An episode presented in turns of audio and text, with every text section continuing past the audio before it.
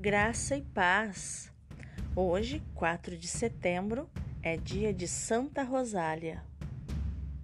Nascida em Palermo em 1125, viveu por alguns anos na corte de Rogério II, rei da Sicília, sendo seu pai Sinibaldo descendente de Carlos Magno. Na adolescência, foi dama da corte da rainha Margarida esposa do rei Guilherme I da Sicília. Aos 14 anos, a Santíssima Virgem lhe apareceu e aconselhou-a a deixar o mundo. Rosália foi então viver numa gruta no Monte Quisquita durante alguns meses e depois foi para o cimo do Monte Pelegrino, onde acabou por escolher este lugar até o fim de sua vida como lugar de retiro pela áspera solidão que ofereciam seus penhascos rochosos, inclinando-se sobre o mar azul. Durante seus últimos 16 anos de vida, Rosália levou uma vida de dura penitência, sendo alimentada milagrosamente pela Eucaristia. Morreu no dia 4 de setembro de 1160.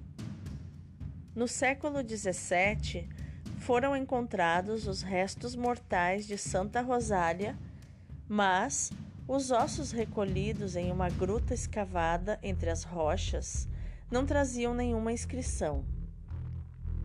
O arcebispo de Palermo, Dom Giannettino Doria, constituiu uma comissão de peritos composta de médicos e teólogos, que em 11 de fevereiro de 1625 pronunciou-se pela autenticidade das relíquias. Isso reacendeu a devoção popular. Inseriu o nome da santa no martirológio romano em 15 de julho e em 4 de setembro.